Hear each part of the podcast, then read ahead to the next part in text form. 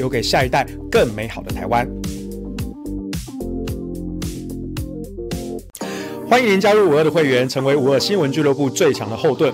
五二新闻俱乐部将汇聚专业人士传递讯息与知识，从多元角度审视事件的真相。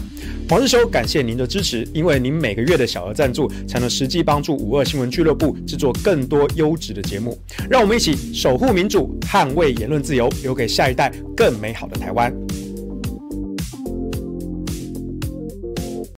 欢迎您加入五二的会员，成为五二新闻俱乐部最强的后盾。五二新闻俱乐部将汇聚专业人士传递讯息与知识，从多元角度审视事件的真相。黄日修，感谢您的支持，因为您每个月的小额赞助，才能实际帮助五二新闻俱乐部制作更多优质的节目。让我们一起守护民主，捍卫言论自由，留给下一。好，欢迎各位朋友来到今天的午休不演了。那我们今天讨论的话题就是高中生延后上学这件事情啊。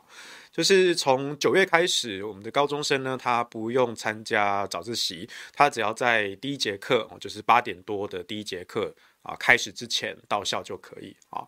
那我不知道大家对于这个政策是支持还是反对啊？那我这几天我看到网络上有一些呃不同的一个讨论的声音啊，这个其实牵涉到一个就是历史蛮悠久的一个习惯。就是我们的早自习啊，我们七点，至少我当时读国高中的年代，我读台中的味道中学，呃，我们是一个升学主义的学校啊。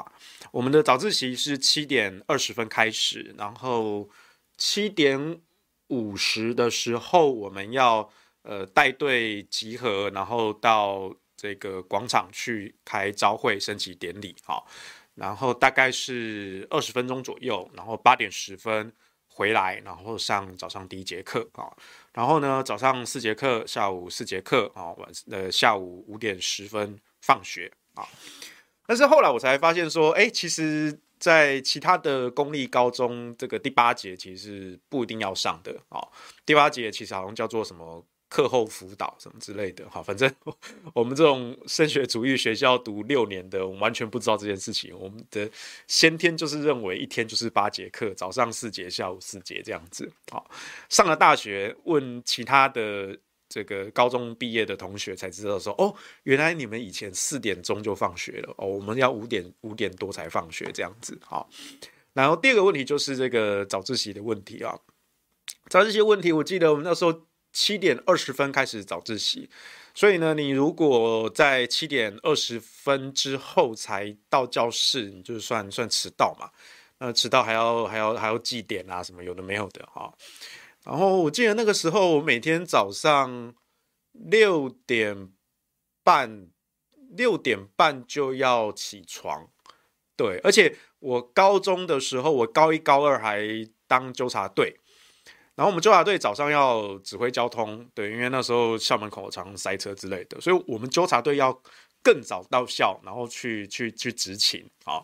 所以我记得我高一高二应该是六点出头就要起床，然后大概六点十分吧，大概六最晚最晚可以来到六点十分，然后起床，然后刷牙洗脸，然后随便吃个早餐，然后到学校。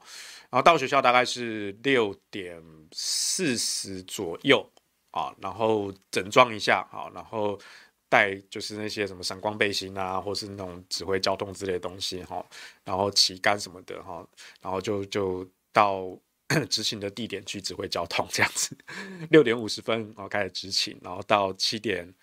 呃，大概十五分的时候收队，好，然后七点二十我们自己也回到教室，然后通常我们早自习都有考试啦，啊，对，然后这一次的这一次的更改的规定就是第一节课之前哦，八点十分到校哦就可以了哈，你不用不一定要参加早自习啊。当然，如果你早到校的人，早到校的学生，你可以在教室里面做自己的事情，但是老师不可以把。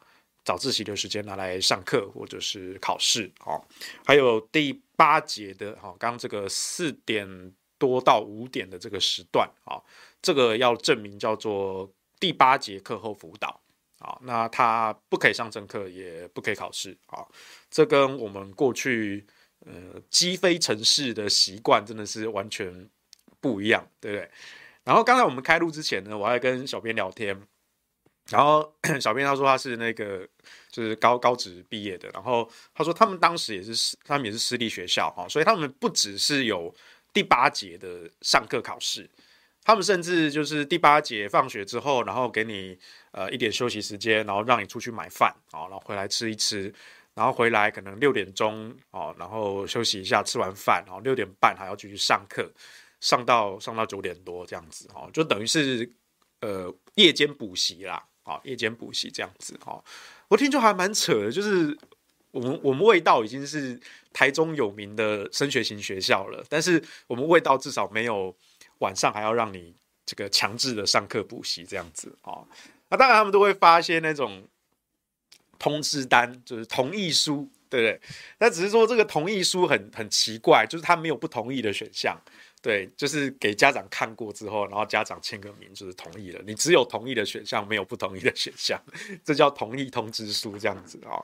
当然在那个年代，家长基本上不会管这种事情啦。哦，所以就是我是真的到高中毕业很多年之后，我才知道说，哦，原来早自习是可以不用参加的。哦，原来正常是四点钟就放学了。你知道，我真的是过了好两三年，大概大学三三年级之后，对，有一次跟朋友聊天聊到才发现，哦，原来你们公立高中是这个样子哦。啊，所以我们再回到这一次这个话题，就是呃，不管是早自习也好。呃，第八节课辅也好，还是呃晚自习也好啊，就是这些早自习、晚自习的时间都被拿去上课啊、考试啊什么，它已经被被被列为正课的时数规划里面的啊。所以这一次把规定改掉，我就看到有一些人就反对啊，就说：“哎，这是讨好年轻人呐，对不对？那年轻人说什么就要给他们什么吗？”对不对？那以后我们年轻人的竞争力怎么样？怎么样嘛之类的哦，我就觉得，呃，这个问题有这么严重吗？对，我，我先声明我的立场，其实我是我支持这样子的改动啊。我等一下会说我的原因哦。那先不论说我我我个人当年也是经历过这样的生活哦。呃，不过说真的啦，我觉得就是一个习惯问题啊。你说真的是很。很很很操很压迫吗？我其实也没有这么强硬的认为啦，就是说，好像把这件事讲的说，好像什么欺压人权啊，对不对？给学生过度的负担啊，什么的，早自习、晚自习，还有第八节什么的哦，对学生不公平啊，就是给学生太大太痛苦的压力什么的。我我没有到那种地步啦，好，我没有到这种地步哈，因为我们当年是过这种生活的，那我觉得就是一个习惯问题。我纯粹就是习惯问题。那今天这个习惯要改掉之后，我觉得也没什么不好哦，没什么不好。当然，现在赞成派啊，赞成改掉的赞成派，有一些人会说，就是我们要把这个东西改掉之后呢，我们要把时间还给学生，让学生自主学习、自主思考、灵活的运用自己的时间，要学习独立自主什么的。呃，身为学生，身为老师，我必须跟你讲一句狗屁，我根本不相信这种理由啊！所以，请你注意我的立场啊！我觉得改掉这个规定是 OK，我我我赞成，但是我没有那么高大上，说把这个时间还给学生，哦他们就可以灵活的运用，然后独立自主的找去去决定自己的时间，没有啊！我的立场是，我认为这些早自习、晚自习就。本身就没有什么必要性啦，哈，就是你多上这一两个小时，或是夜自习三个小时的课，哈，你你多上这几个小时的课，我也不觉得我们的学生会变强到哪里去。我我讲难听一点，对不对？我当过老师，我当过老师，会读书的学生，想读书的学生，哈，他不差这几个小时，他自己就真的会去学习。那绝大多数普通的学生。我也不觉得说哦，你每天硬塞两三个小时给他，然后考试什么之类的，哦，就可以让他变得很强，哈，所谓的竞争力什么的，啊，那第三个就是说啊，那我们就很担心说啊，给学生太自由啊，对不对？我觉得没什么不好，因为就是我今天不是要用自制力的理由来赞成或是反对这个政策，我是纯粹觉得没有必要。请你注意我的说法，就是我就是觉得多上这两三个小时没必要。我讲难听一点，你还是一样废，对不对？不读书的学生，懒得读书的学生，对不对？就是一样废啊，不会说因为你多上这两三个小时，或是你早自习啊多拿来考试，好，然后你就变得比较强啊。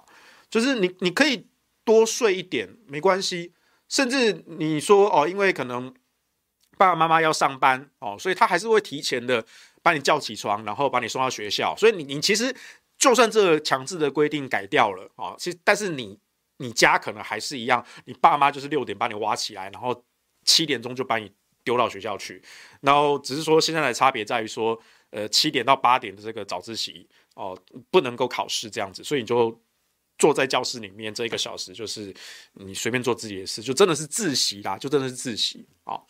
那这个小时的时间，我坦白说，就是我觉得就是放给你啊。你要自习也好，你要趴着补眠也好，我甚至讲难听一点，你你那个小时玩手机、打电动、看小说，我觉得都可以，我觉得都可以。我觉得没有什么什么给学生太自由的，请你注意到，我一开始就讲了，多那一小时的上课或考试，我也不觉得学生会变强什么，该废的还是一样废，你懂吗？哦，那我宁可就是就不必要的东西就就删掉，哦，所以呢，就是当有人会说哦，要让学生学习时间管理什么的，我也不相信，哈，虽然说我是赞成这个政策的，哈，但是我不会像某一些。赞成这个政策的人，好讲说，这个政这个废除掉之后呢，我们就可以让学生自主学习时间管理呀？没有，我没有那么高大上，好狗屁了，好，大部分的学生不会因为这样学习时间管理啦，相信我，我当过学生，我也当过老师啦，对对对，所以我不会用这种高大上的理由。但我今天想说的，就是因为我最近这段期间就看到，就是一些呃网友啊，在在看这个政策的时候，就有一些。批评的声音，那反对这个政策的人，通常是讲说哦，会影响到学生的竞争力啊，会减少我们的授课时数啊，好，学生的这个这个太自由啊什么的，太自由的关系，我刚刚已经讲过了哈，我没有要拿什么让学生学习时间管理这件事情，我宁可让你耍废一小时，我都觉得没有必要，没有必要多这一个小时去考试，好，该学的就会学啊。那第二个就是呃，我们的上课时数这件事情。其实你去比较一下其他国家，你去比较一下，像是美国、日本，好，但那美国可能他们西式的教育跟我们不太一样，好，我们就比亚洲，我们就比亚洲，日本，哦，日本也是一个升学主义比较兴盛的一个一个国家嘛，对不对？好，你看日本，日本他们的上课时数，其实他们下午三点钟就放学了，然后他们的社团活动非常的兴盛，对不对？我们以前看。呃，动漫画也好啊，看日剧也好啊，对不对？我们就看到说，哇，日本的学校哈，高中哈就有非常多的社团，对不对？哇，他们的这个学生会长啊，或者什么社团啊，就很多精彩的故事啊，对不对？你看到动漫画里面就是都是这样讲的，我觉得好羡慕啊，日本的高中生他们的青春多么的精彩，对不对？那我们台湾呢？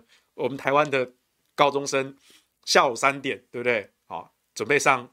下午的第三堂课，对不对？那毕竟考试时期，可能再来一个哈随堂测验，对不对？小考哈，下课十分钟哈，就赶快去呃尿尿哈，上厕所、刷牙、洗脸、睡觉，回来赶快翻翻书哦。等下考试要背单字，背背哦，就 去上课。我们就没有那种多彩多姿的日本高中校园生活，对不对？好，所以日本、韩国其实都是类似的，他们其实下午。他们甚至更早，他们上课到三点，好，那三点到五点这段期间就是社团活动时间。那我们呢？呃，我刚刚讲了，呃，台湾的教育制度正常来说应该是上课到四点啊，只是我当年就是受到这种鸡飞城城市的这种习惯，哈，我长年以来一直以为是五点才放学才是正常的，对，殊不知道却其实原来不正常的是我这样子，啊。但是我要说的是，就是说你去看一下那个时数的那个比对哦，其实你看，就算像日本这样子一个升学主义比较强的一个国家，他们一样可以三点放学啊，对不对？然后他们教的东西也没有比较少对，同样都是在亚洲文化圈。然后在在中国大陆哦，其实这几年他们也采取了这个双减政策哦，不管是课内的哦这个教学的时数、上课的这个时数，跟民间课外课后的这个补习，然后他们都是用政策去管制这件事情啊。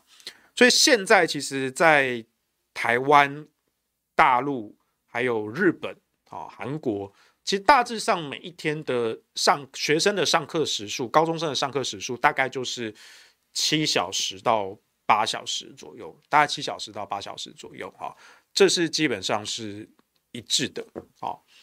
所以我我不觉得说哦，这样的政策好像就是说在讨好年轻人哦，或者在骗选票什么的哈。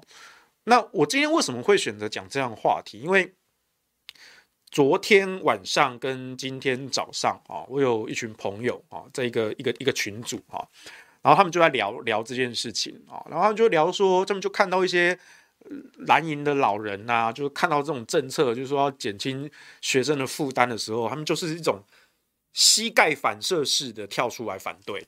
哦，就是说，这就是民进党要讨好年轻人呐、对不对？就是要骗选票啊，对不对？我我就觉得说这样子的观感很差耶，对不对？就是你们什么什么东西都要想到，就是政治这件事情，对不对？好像民进党做什么事情都好像就是要骗选，被骗选票，对不对？民进党当然他们在年轻人的支持度比较高，但是他们是去做了什么事情让年轻人觉得对他们观感印象比较好，以及这件事到底是不是民进党去做的、去发起的？这件事其实并不是说哦，好像民进党突然为了要哦选举，然后突然就提出来，然后要要这个问题，其实在台湾的教育界其实吵了很多年，从国民党执政到民进党执政，其实吵了很多年。所以我必须说，那一些最近这几天。因为这个政策公布，然后在那边痛骂说是为了民进党为了讨好年轻人骗选票的哦，所以来反对这个政策。就就年轻人就是要让他早自习，对不对？就是应该不应该改这个规定哈？要像一个金科玉律，我们老祖宗传下来的传统啊，绝对不可以改哈。我就觉得这种人就是所谓的反动分子啊，我我我是。很不能够接受这样子的，啊，当然我知道你们可能有不同的意见啊，对，但是我身为前学生，我身为前老师，对不对？好，我是真的觉得没有什么必要。还有，我们从政治的观点看这件事情，我觉得有时候蓝营的一些长辈，你们要想一下，就是你们所表现出来的姿态，给年轻人的观感。你们每次都说哦，好像民进党哦推了什么政策。然后做什么事情都是要讨好年轻人，要骗选票。但你们有没有想过，为什么年轻人对这些事情有好感？那这些事情为什么你不能够做？对不对？哦，这件事情真的有罪大恶极到说哦，我们就是绝对不应该做这件事情，对不对？就我明，就算我知道说这个事情年轻人可能会会会喜欢，对不对？但我觉得这件事就是错的。对不对？我就是不能够让这这些事情发生。你想想看，就是过去民进党对于青年的这些政策啊，或者是教育这些政策，真的有到那种完全的泾渭分明哈，一切两断哈，你就觉得绝对不能够做哦，做的就是讨好，做的就是欺骗啊。我觉得至少就我印象手机没有没有这件事情，没有这件事情啊。所以你们很多时候都只是。都只是陷在自己一个既有的一个刻板印象，然后墨守成规。哦，那当听他说要改动的时候，你就这种膝盖反射式的，就是我觉得不能改这件事情。哦，所以我觉得要，我觉得真正该改的是你们要把这样子的想法给改掉，就是你们冷静下来，持平而论，说这件事情到底有什么好处跟坏处。哦，那如果没有什么坏处，然后大家都开心，对不对？那那那改又何妨呢？传统本来就不是一成不变的，对不对？那你会讲什么？哦，有网友说什么？哦，没有规矩不成方圆，哦，不然在家学习，上课线上学习就好了，不用浪费时间每天通车。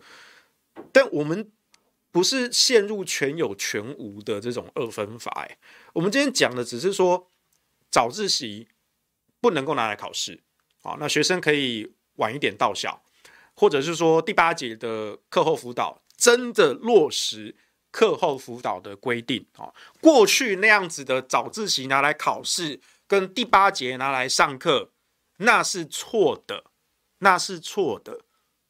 我过去也体会过这种生活，我一直以为那个是本来的规定，我到很多年之后我才知道那其实是错的。但是那个时代大家都睁一只眼闭一只眼，对啊，那鸡飞城市。那一直到现在，哎，终于有人把这件事情提出来讨论了，那我也才发现说，哦，原来其实是现实是这个样子。那我觉得很好啊，对不对？而且我再度强调的，我们要用什么高大上的理由？对不对？说什么哦，好像就是会学生会失去竞争力啊什么的，没有，没有，我没有用这种高大上的理由。我也没有说什么把这个小时还给学生，然后就可以让学生学习自由这个自自主时间管理什么的，对不对？好，还有包括一个像我有看到网友提到投票权下修到十八岁这件事情啊，十八岁投票权这件事情其实也是吵了非常多年的，不是最近才提出来吵的。对，但我就看到很多的蓝营的老人就会出来说，年轻人几乎都支持民进党啊，对不对？那你这个投票权下修到十八岁，那这样不是对民进党有利吗？所以我们要反对啊！你有没有想过，你这句话讲出去，你就等于是跟年轻人为敌？年轻人真的就就真的天生支持民进党吗？其实并没有哦。其实并没有哦，你自己看，其实现在的真正二十出头岁的年轻人，他们未必喜欢民进党啊。那当然，他们可能也不喜欢国民党了。可他们其实对民进党并没有这么高的支持度。啊，那很多时候你说哦，他们满了二十岁，然后他们有投票权哦。可能他们选举中，他们可能还是会投民进党候选人。那是因为他们觉得说哦，两个候选人，我只要选不烂的那一个，而不是说哦，我真的喜欢。民进党哈，在二十出头岁，至少就我的观察，二十出头岁的年轻人其实没有先天的忠诚民与民进党。可是那些蓝营的老人就会觉得说啊，年轻人都被洗脑了，年轻人都被欺骗了，所以你投票权如果下修到十八岁，那这样蓝营不是会更会输惨吗？我讲句很难听、很现实的啦，哦，你现在用这种理由去阻挡他们，现在十八岁的。还没有投票权的，他要满二十岁才会有投票权的。再等两年，他真的有投票权的。他他妈就是因为这你这句话，我就是打死你不投你国民党。为什么？因为蓝营就是一群这种惹人厌的老人呐、他整天想着自己的政治利益，对不对？输了又不认账，然后与年轻人为敌啊，觉得好像我们年轻人都是都是被欺骗、被洗脑、被讨好。年轻人有那么好骗吗？我不觉得。我真的不觉得年轻人有这么好骗，对，还有说什么？因为这个什么呃阿扁时期什么同性恋史观啊、台独课纲啊什么什么之类的啊、所以年轻人都被洗脑成什么天然独的。其实我我对这件事情我有不太一样的看法。当然，阿扁时期那八年的教育，甚至接连到马政府的哦八年，所以 total 十六年的教育，这十六年来在。年轻世代中，我们对于两岸的统独的国族认同的看法，确实发生了转移。但真的是因为课纲的关系吗？我请各位蓝营的长辈们，你们理智的思考这件事情。这件事情，我过去认识一些蓝营的一些教授学者，哈，他们很 care 课纲这件事情，他们从。发自内心的相信，年轻人就是因为被台独的课纲史观洗脑，所以通通都是天然独。所以呢，他们认为，只要我们把课纲改回来，那么年轻人就会心向中华，对不对？就会回归到呃中华民国或者是两岸统一的这样子一个愿景啊。我就觉得说。我们都当过老师，对对，当然老师们，你们当大学教授，我当的是高中老师，对。但是我们扪心自问啊，我们在当学生的时候，还有我们在当老师的时候，全班有多少人会把手上的课本背得滚瓜烂熟，然后把这些课本里面记载的论述根深蒂固的植入自己的大脑思想中？你举给我看，到底有多少学生是这样子？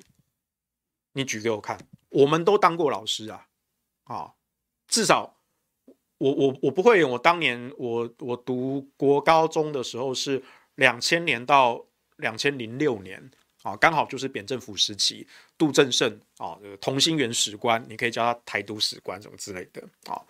当然，我以前 以前那时候也不懂政治啊，我当然就是嘴巴上大概讲说，哎，台湾台湾，中国中国，台湾中国台湾中国啊，对哦。但是我在讲台湾中国的时候，那时候我不懂嘛，对不对？但因为两岸分治真的太久了，我们就觉得中国是中国，台湾是台湾，但是我们的国家叫中华民国。那这你说中华民国跟中华人民共和国，对，那他们之间有一些历史纠葛什么的，所以哦，其实正确来说，其实不应该。叫中国要叫中国大陆，或叫大陆什么的，这些政治正确的词汇，其实对一般的老百姓还有年轻人来说，其实并不是那么的重要啊。而且那一些哦，嘴巴上说哦，台湾归台湾，中国归中国，台湾中国，台湾中国，这样讲的人，他就是台独吗？其实不一定，很多时候就是我们一个习惯的叫法。但你可以说这是一个潜移默化，你可以说这是叫天然毒。但是真的是因为所谓的台独克刚洗脑的吗？还是两岸之间的情势、经济、军事发生了变化，所以两岸之间的民心、人民的想法、看法也发生了变化？所以，你们这些关心课纲的大教授们，你们觉得只要蓝营重新取回执政权，然后下一道命令，啪，把课纲通通改回来，哦，大中华史观，哦，学生就会摆脱天然毒的洗脑了。你们觉得这个世界有这么的简单单纯吗？我都怀疑你们有没有教过书啊？你们真的有把学生当人看吗？你们真的有跟人对话的能力吗？我这里指的人不只是指年轻人，你们有把你们对话的对象当人看吗？还是你们其实也只把学生所有的年轻人当做一个工具？你们觉得这些年轻人非常容易被民进党洗脑，所以只要我掌握了执政的权利，我就可以把他反洗脑回来。所以在你们眼中，真正看不起年轻人的，其实你们。你们从头到尾就认为学生就是好骗、好洗脑，大人说什么就信。如果真的学生这么好骗，说什么就信的话，那你为什么不说？你为什么不把他骗回来呢？因为你做不到啊。这就是技不如人嘛，对不对？更何况这个假设其实从一开始就是错误的。所以，我这我今天讲这个，就是从延后上学这件事情，我真正想要讲的是蓝营老人的那种价值观跟那种反动的心态，那样子的嘴脸，我必须说真的是很令人反感啊！我说过，我已经超过三十岁了，我不敢自称年轻人了，但是在这一点上。我觉得我要跟十几二十岁的年轻人站同一边，我真的很受不了这种老人的嘴脸。今天把早自习解放，你可以自由选择参加。你在教室里面，好，就算你真的提早提早到校了啊，你可以坐在那边看自己的书啊，复习功课、背英文单词。你也可以趴着补眠睡觉，甚至你在那边看小说啊、打电动哦，我不管你。对不对？反正本来就不是上课时间，你只是提早提早来这里了而已，对不对？那你是你是自由的，你只要在这个教室里面要做什么事都可以，对啊。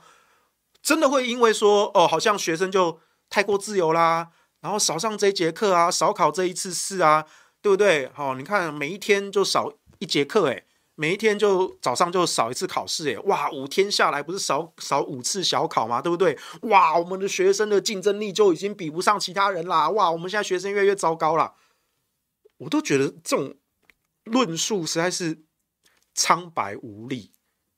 你们反过来想，好吧？我们反过来想，我们反过来想，你真的觉得学生一个星期五天上课，加考五张考卷，然后我们学生就会变得倍儿棒、超强吗？就比得过日本的、韩国的、中国大陆的高中生吗？你们真的真心这样以为吗？你身为老师也好，你身为家长也好，哦，或者你纯粹只是因为哦，因为我当年的早自习就是要拿来考试，就是要拿来上课。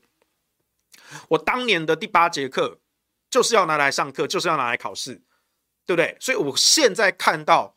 学生竟然可以不用参加早自习，竟然四点钟就可以放学，竟然不用参加第八节的课辅，我就觉得心里不舒坦，对不对？那这样不就只是一个冤冤相报的一个心态吗？那你怎么能够不让人讨厌呢？对不对？就像说我们这个当兵这件事情，我先说，其实我没有很赞成。缩短役期这件事情啊，因为当兵有他国防的这个必要性。可是有一些人在批评疫情缩短这件事情，他们不是用国防战力的理由去论述的。当然，他们表面上可能还是会讲说啊，这样我们的国防战力也也会减弱啊，对不对？这个四个月的兵，对不对？哦，你连枪都不知道该怎么开，也没有下过部队，也没下过基地，对不对？哦，这样我到底怎么样上战场打仗什么之类的哈？对，你可以都会讲，但是你你扪心自问。你们在批评这件事情的时候，你真正的心态是什么？老子以前当一年兵啊，老子以前下部队下基地的时候被操得多惨啊！你们这些草莓兵啊，你们现在只要当四个月，一起抵一抵啊，对不对？爽的跟什么一样啊？动不动还申诉长官啊，对不对？你们如果只是这样的心态，那这件事没得谈了。那这样就只是一个冤冤相报这件事情啊！我再讲一次哦，请听清楚我的立场哦，我没有很。赞同役期缩短这件事情，因为我我确实认为我们的国防战力有一定的训练的基础期。那我们现在的役期的义务役这些事情，到底能不能符合我们国防战力的需求？我打一个很大的问号。好，但是我要讲的是，很多人在批评这件事情的心态，只是当年老子被超过，所以我看不爽你们这些草莓兵这么爽。那这件事情就不是跟什么国防战力有关的，哦，这件事情已经偏题了。你扪心自问，当我没有办法去检验每一个人在支持反对这些政策的时候，你真正内心的想法是什么？这些内心想法只有你自己知道。但是我只是把这一点戳破，你听了可能会很不舒服。对，包括我像看到，对我们聊天室里面就有人很不太舒服，就是说，哦，就是。这个取消早自习这个政策，就是民进党在骗选票，在讨好年轻人。对，我就讲明了，我不认同你的说法。对，我没有要讨好我的粉丝跟我们的观众。对，我相信大家是可以思考的，对不对？你们说年轻人没有办法独立自主的思考，那你们有办法独立自主的思考吗？还是你们也是被一个刻板的印象所牵制？我认为就是这样子，没得讨论。就算我列出再多的理由证据在你眼前给你看，你也通通都不接受。我认为这是会败坏我们的年轻人，会让年轻人太过自由。年轻那个年轻人就是被民进党洗脑，民进党就是要骗选票，是这样子吗？那我觉得，我觉得你可能不太适合碰触公共事务跟公共的政策。对，你看我节目看这么久，你大概也知道，世修不讨好粉丝，我不会跟你说哦，因为好像。呃，蓝营的群众哈比较偏向这样的政策，然后我就觉得说，对对对，这样子要这样改真的是哦大错特错啊，对不对？哦，我们现在年轻人的竞争力真的是每况愈下啊，对不对？这个年轻人就是被年民进党洗脑给骗了啊，对不对？搞什么东西，早自习就是把他抓回来，要考试，要上课，要赶进度，对不对？要扎扎实实的学习，不可以让学生太轻松，对不对？哈，我我先说啦，就是我确实觉得。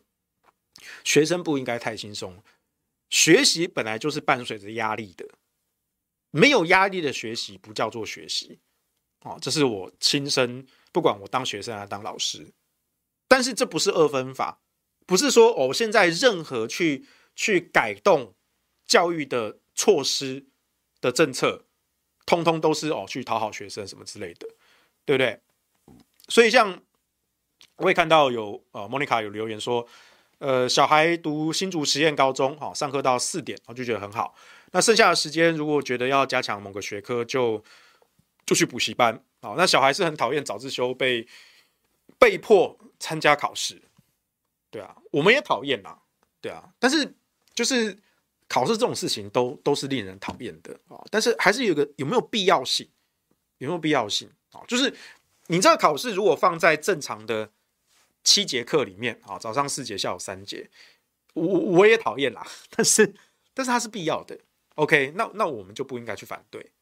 可是，在早自习，它是你要你提前到教室，然后参加一个额外生出来的，然后加考试还要算分，然后迟到了还要记点什么的，这就是一个额外的负担，而且从头到尾其实不合法的、不合规定的，是长年以来积非成是。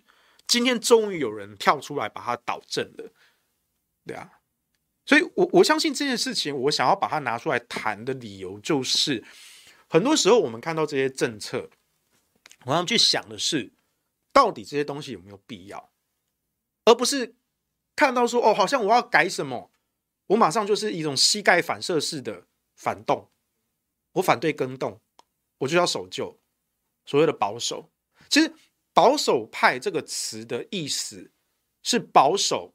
良善美好的价值，保守派不是把所有一切都墨守成规，这是大大的扭曲保守派的意思。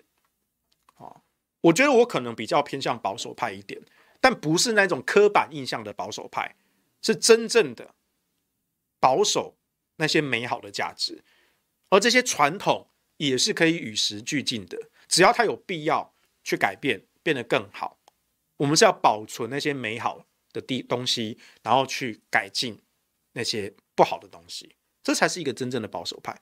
可是呢，现在的这个保守派哦，被长年以来这些呃自称进步派的这些社运人士给污名化。可是这个污名化是一种双向的，为什么这种污名化会成功？有时候我们要自己反过来看，有一些人就真的是。他们口中的反动派啊，就真的是守旧啊，就真的是食古不化啊，就真的是为了反对而反对啊。所以，我觉得我身为不管身为学生也好，老师也好，还是身为一个公共倡议者也好，我觉得我必须要跳出来当黑脸，然后讲一讲这件事情。拜托拜托，不要让你们的嘴脸变得更令人讨厌，不只是年轻人。还包括我不是年轻人，我都很讨厌这种嘴脸。对，所以我真的觉得说这个这件事情，我觉得大家需要持平去去去去讨论啦。哦，而且至少就我目前看到的资料，台湾高中生的上课的时数，其实是跟整个东亚地区啊，日本、韩国、中国大陆，其实是现在是拉平的。啊，就是几几乎就是整个亚洲区，就是都是在往这个方向去去改进的啊。那过去我们是真的是上课时数这么多，那真的有变比较强吗？我不觉得，我不觉得。好，我觉得我们要先改掉一下这个思维，好像上课时数越多，好像就越强啊，并没有啊。这件事情跟你在。这个打 RPG 练功哦，是不一样的啊！RPG 练功，你打倒一只怪物，你得到多少经验，对不对？这些都是确定的，对不对？但是呢，现实生活中的教育其实并不是这样子啊，不会说哦，因为我多上一节课，我就可以固定多拿到哦一百点的经验值啊，所以我呢一个礼拜多上五天呢，所以我就可以多多拿到五百点的经验值，然后我每一个月就可以多升一级，对，并不是这样子，现实生活中的教育并不是这样子的。好，那我也没有要跟你去扯一大堆什么学生可以自主独立思考啊，灵活运用自己时间的，没有。我们要跟你提这些高大上的东西，我当然就觉得说没有必要，我就不如把它解放啊。那当然很多人会提到，就是一个就是交通问题。其实这个这个其实可能才是真正关键的因素啊，因为在这一次的政策改动之中呢，国中小学生是没有跟进的。那为什么？就是因为家长要上班接送的时间。如果你公司规定啊八点上班，所以我当然是七点多我就要把小孩先丢到学校去，对不对？所以我六点多就先把小孩挖起来，对吧？像我我朋友就是啊，他们他家小孩子上小学，对，那我朋友就是每天早上可能六点多就把就把小孩子挖起来，对对，然后把他们丢到学校去之后呢，然后 八点前到公司上班，对，所以我觉得很多人。对学校有一种迷思，对，我记得我以前我在直播的时候讲过，就是你知道学校这个东西呢，是解放成年人劳动力的伟大发明，尤其是解放职业妇女劳动力的伟大发明。就是你知道，一个妈妈其实是非常辛苦的，还要带小孩啊，然后如果他自己又工作的话，哈。这个小孩子在旁边，就是他有时候很可爱，对，但大多数的小孩是很烦人的，对，我们必须这样讲。你家里有小孩，或是你有弟弟妹妹的，你一定知道这件事情。对，那人类之所以发明学校这样子一个场所，就是他发明了一种圈养放牧的一个机制。我们只要用少少的人力，就是这些辛苦的老师们啊，包括级任的老师，然后科任的老师，对不对？七节课、八节课，我每一堂课都派不同的饲育员、管理员啊，来巡视一下这些圈养的小动物们，对不对？啊，我们就可以用一对三十甚至一对五十的效率圈养这一群可爱的小动物，这不是一个非常有效率的发明吗？这些可爱的小动物们在这七到八个小时之内，他们有他们的事情可以做，对不对？读读书啊，写写考卷啊，对不对？就好像这些可爱的羊妹妹，在这个栅栏里面，对不对？晃荡一下啊，啃啃草啊，对不对？跑跑跳跳啊，这样不是很好吗？所以他都忘记了，学校是一个解放成年大人劳动力的伟大的发明。它可以用极少的人力，极高的效率，一对三十，甚至一对五十。哈，公立学校好像是一班三十个嘛。我们那时候读私立的，我们一班五十个人，对不对？一对几十个这样的效率，就可以有效的管理一群可爱的小野兽。对，有时候很可爱，但是有时候很不可爱。对啊，大家都忘记了学校的本质其实这样子。OK，好，所以在交通问题上，其实还可能是这一次的真正的关键，因为国中小学生他们比较没有。呃，上下学自理的能力，所以他们确确实必须要仰赖说，哦，这个爸爸妈妈哦，呃，接送去学校哦。但是因为爸爸妈妈又要上班，所以他们就只好说提前的哈，错开那个一般上班族的上班这个时间，交通时间啊，所以至少提前把小孩子挖起来，然后丢到学校去。对，他只是说现在规定说，呃，第一节课早自习不能够考试，但是呢，我还是要把小孩子七点钟就丢到学校。好，那就七点钟、八点钟，就是小孩子就给我待在教室里面就对了。那爸爸妈妈要去上班了，对啊，OK 啊，我觉得这样也 OK 啊。那高中生的话，那高中生的话也都至少十六岁了吧？对啊，那你自己搭公车、搭捷运不好吗？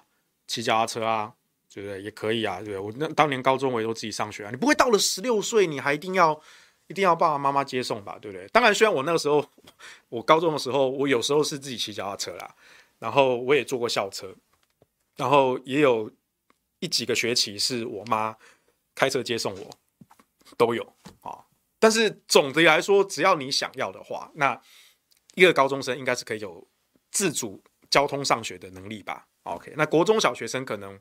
可能比较不行哦，所以目前目前这个政策调整呢，是只限在高中生哦，但是至少第一节课早自习不考试这件事情，国中小学生也适用，呃，国小生应该不会那么残酷吧？知道，但国中生会哦，在一些升学主义的学校，国中生会哦，对，那当然有朋友网友提到了，就是在一些偏乡或者是非市区，确实交通是非常仰赖父母接送的哦，所以呢，其实交通可能才是这个政策真正。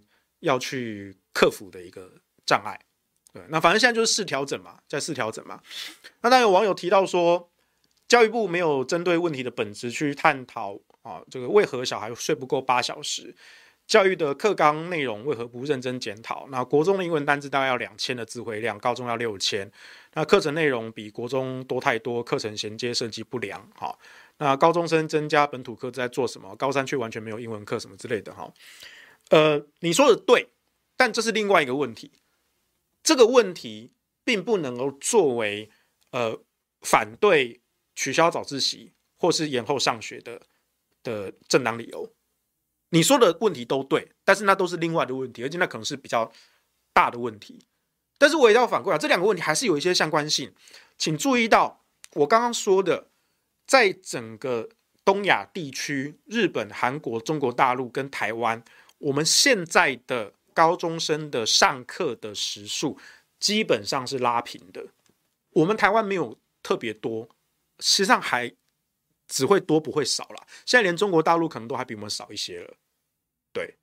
但是他们的高中生也一样要求同样的基本的学历啊，包括英文单字的词汇量哦，不管说两千也好，四千也好，六千也好，对不对？我记得我们那时候通常我们升学主义学校嘛，通常都是背七千五啦，对。但是一般大概四千到六千的词汇量大概就就够了啊。其他国家的高中生也是这样子啊，那为什么他们可以在一天七小时的上课时数哦，早上四节，下午三节，没有早自习，没有第八节，甚至没有第七节啊？为什么他们可以在这样子的教学时数内完成基本的学历？为什么？我觉得这才是你们要思考的。所以，当你们在讲说，呃，为什么我们要缩减教育时数，对我们学生竞争力有什么真正的影响的时候，你们要非常非常小心的去检视自己有没有陷入到一个逻辑的盲点，就是我一定需要这么多的时数才能够教完这么多的东西。你们要随时的警惕自己有没有陷入这个思考的盲点。至少我身为老师，我从来都不觉得。啊，当然我每一次看到说。就是 每次那个课纲在调整啊，教学师在调整啊，哈，我们就说我们的呃数学课又被砍掉一个小时、两个小时啊，然后我们的物理课、化学课又被砍掉一个小时、两个小时啊，然后要去上什么本土语言啊什么的，我我也觉得那些政策根本就是 bullshit，我也这样觉得，对不对？凭什么砍掉我们数理化的？对不对？我认为数理化这种这种 STEM 的这种能力，其实才是未来重要的啊。对不对？本土语言这种东西，我觉得回家教就好啊。那你至少我的立场是，我不认为要特别去保护一个少数的语言。我立场是这样子。对，你可以来辩论，可以来讨论。对，但至少我的立场是这样子。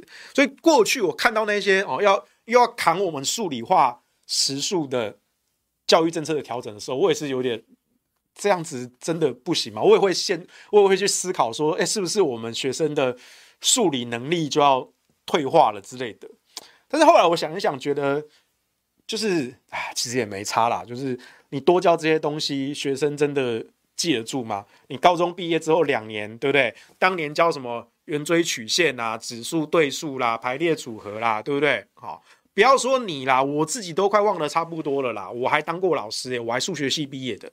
当然，我有自信，我有自信。现在我把课本拿回来，我花一点点时间复习，我很快我就可以全盘皆通想起来。不管是高中的指数对数、圆锥曲线、排列组合，还是大学的微积分、线性代数、高等微积分、微分方程跟微分几何，我看一看，因为我当年有学通，所以我可以复习得起来。但是对一般的同学来说，本来数学这个东西就不是真正要把你这些知识理论。带着走一辈子，你可以说你用不到数学，但是为什么我们要规划这些数学？为什么我们要让你学这些数学？我坦白说，你不要太看得起你自己。我教你这些圆锥曲线、这些高等抽象的数学理论呢，我只是要鉴别你，你有没有读书的资质。你以为我真的想要你知道这些数学理论吗？你要不要太看得起你自己啊？你觉得这些数学不重要，我也觉得不重要，但是对其他家的小孩子重要。其他家的小孩子就证明了他们就是天资聪颖，他们就算对这么抽象、这么困难的数学，他们就是可以掌握得比你好。那这样子的同学，这样子的孩子，天资聪颖，我就是可以投注资源在他身上，把他栽培成才。你懂我意思吗？我讲得很残酷，我讲很残酷，对不对？这些数学只是要鉴别你的智力跟天资的程度而已了。我当你发现你这个人的天资聪颖，你学什么都快，你学什么都快，就像我一样，对，我就是臭屁啊！我们这种人数理能力就是好啊。我再讲一次，我现在那些高中的什么圆锥曲线那个东西，什么点对点公式啊，点对线距离公式，点对面啊，面对面啊什么的公式我都忘了。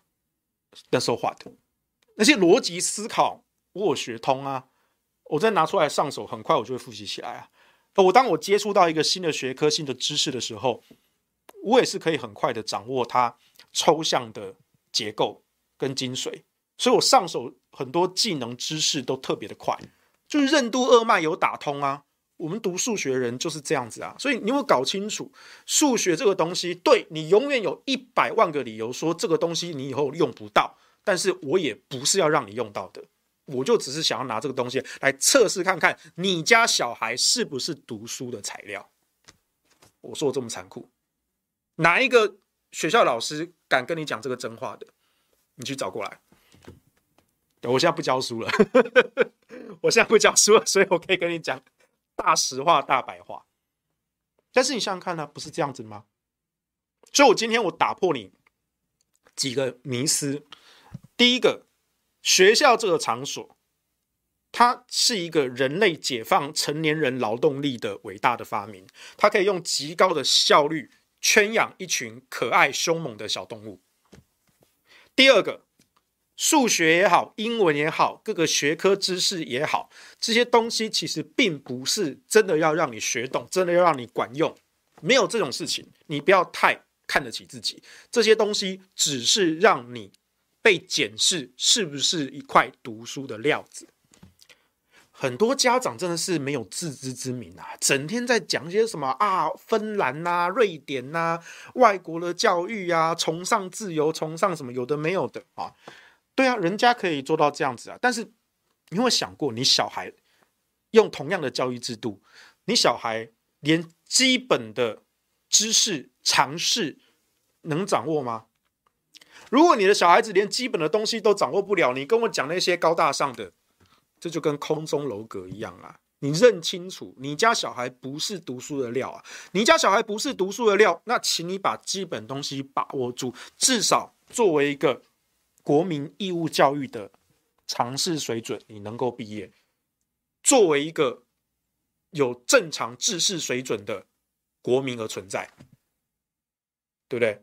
我没有要求你多少嘛，我讲的很白话啦，啊，你可能心里听得不舒服，对不对？但我讲的很白话，我不讨好你，我不讨好任何人，呃，我身为老师。呃，以前是老师，如果现在还是老师，我可能不能够这样讲，对，可能可能校长就会有意见，对不对？或其他科的老师，对不对？心中可能有些共鸣，可是他们还是觉得担心怕怕的，我就跟你讲大白话嘛，对不对？好，那至于那些本土语言，我是觉得主要是也是师资问题啊。你现在开那么多，哈、哦，有客家话、闽南话，或是各个腔调什么的，你真的有那么多师资吗？双北市区可以啦，偏乡呢，对不对？还有，如果说你要学那些原住民语的，对不对？或是客家话的，真的有那么多师资吗？没有啊。最后实务教学现场上，你在执行上，就是变成说啊，我们这种师资不够，所以你哎，同学，你可不可以妥协一下？你改选这个台语就好了。最后就是一个大闽南沙文主义嘛，对不对？而且那个就是一个。福建省闽南地区方言呐、啊，对不对？你想要去切断跟中国大陆的连结，你有没有搞清楚？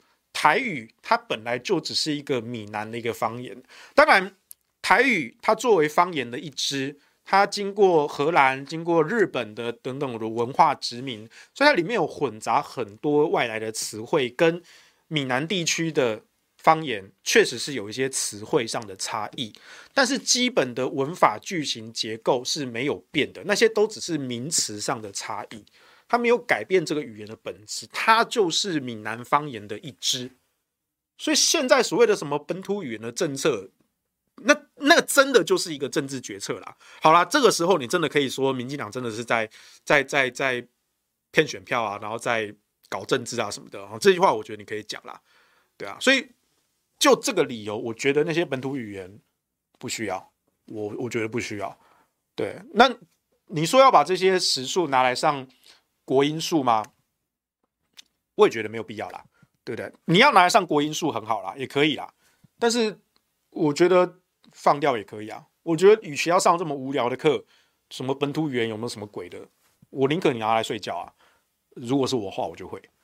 对，好，再讲一次哦，我没有说哦，这这个东西都不重要，我们要上真正重要的课，好，我们要来加强我们的国文，要加强我们的英文，要加强我们的数学、物理、化学。没有，没有，没有，没有，请不要误会。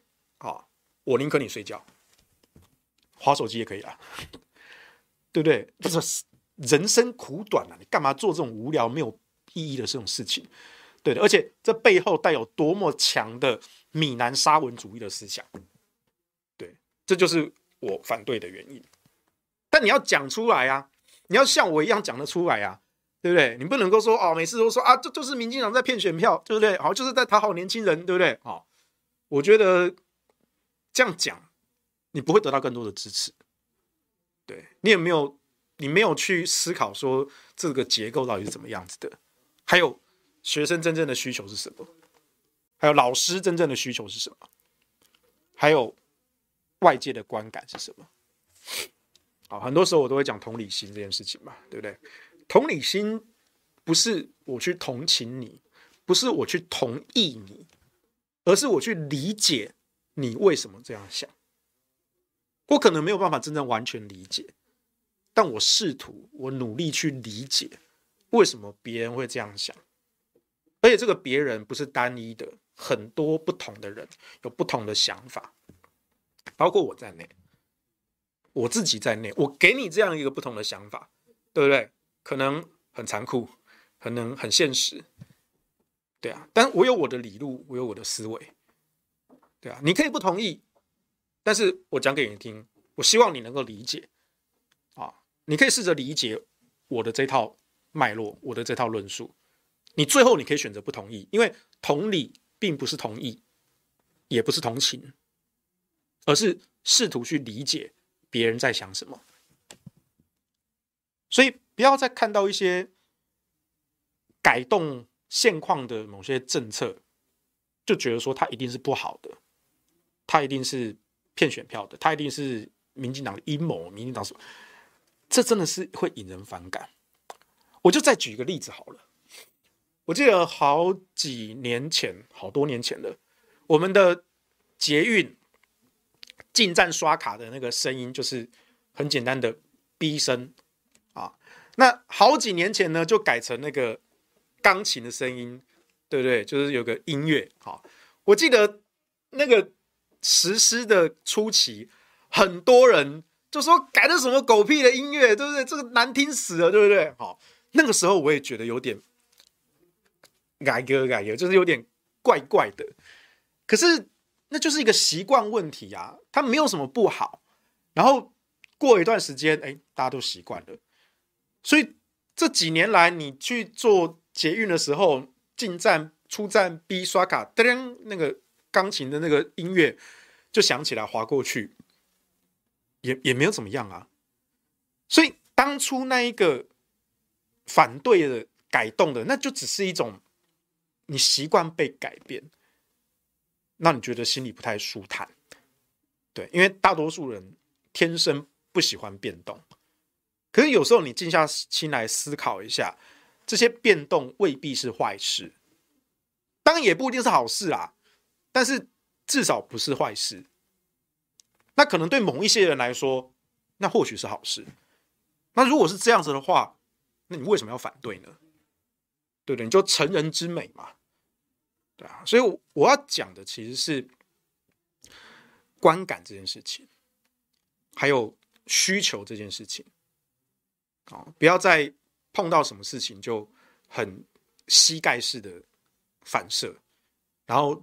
举出的理由是一种很、很、很、很、很固化、很守旧的一种思想。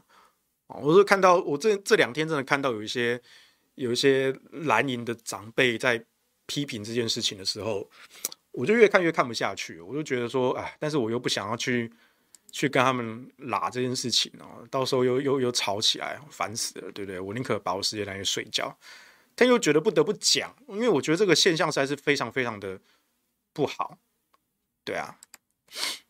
那当然，有些人会说啊，培养学生对于知识的兴趣比填鸭式的教育还好。对，我赞同啊，我赞同啊。不过呢，我必须说，我不觉得现在的教育就真的是填鸭的教育。我甚至不觉得十几二十年前的教育就是填鸭式的教育。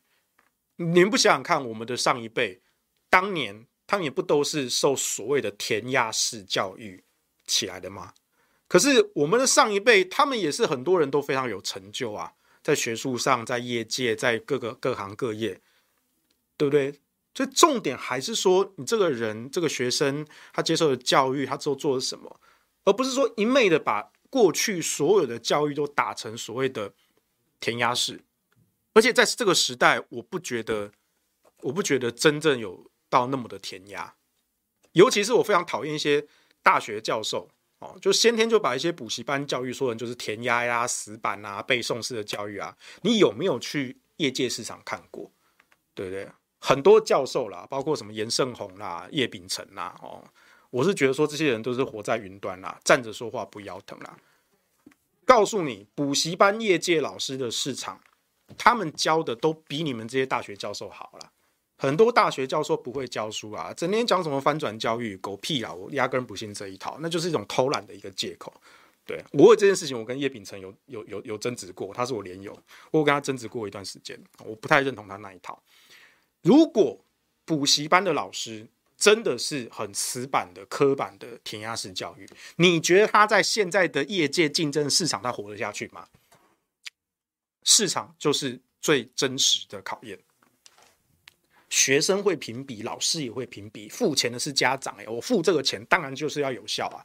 如果一个老师教的不有趣、不生动，而且对学生没有效果，我家长干嘛付这个钱？我学生干嘛每一天浪费两三个小时去听这个补习班老师上课？这些事情是你们那些在学校里面待着的老师，你们只要不犯什么大错，基本上就是一个铁饭碗。你们没有真正受到。教育市场的竞争，你们没有真正直面学生对于考试最迫切的需求。谁说补习班老师不会教？谁说补习班老师不会做学问？我自己的亲身经历，我那时候成绩很好，但是我主动跟我妈说，我想要去补习。为什么？我想要看看补习班老师怎么教，因为我以后想要当老师。那我目前为止，我遇过最会教的老师。不管是在课业上，还是在做人的道理上，我告诉你，是一位补习班老师，他的名字叫做刘立维，台中教数学的，有些人可能听过，蛮有名的。他在那几年的时间，他上课，他教的数学，他透过数学看人生的哲理，带给我们那些学生，我觉得是一个非常非常大的一个正面的一个教育。这些东西是学校老师做不到的，但是是一个真正的老师，无论他在哪里，在学校，在补习班，在各行各业。他是做得到的，这才是人师，这才是身为人师，懂吗？啊，所以不要说哦，好像补习班就一定是填鸭式刻板的哈，然后或者说一定是这个减低着我们的上课时数，就一定是会减少我们学生的竞争力什么的，没有，不要被这样子的刻板印象，你会有这样的刻板印象，本身就是最填鸭的、最刻板的守旧思想，请你把它改掉。请你把它改掉。OK，我们今天午休不演呢。我们今天讲的话题哈，比较没那么政治啊，不过我觉得很重要啊，所以呢，再讲一次，你可以不同意我的想法，对，但是我只是试图的讲一些我认为是这样子啊。那我也希望你能够去想一想这些事情到底应该怎么办。OK，好，那就是今天我们的午休不演了。那我们下周的下半不演了，再见喽。拜拜。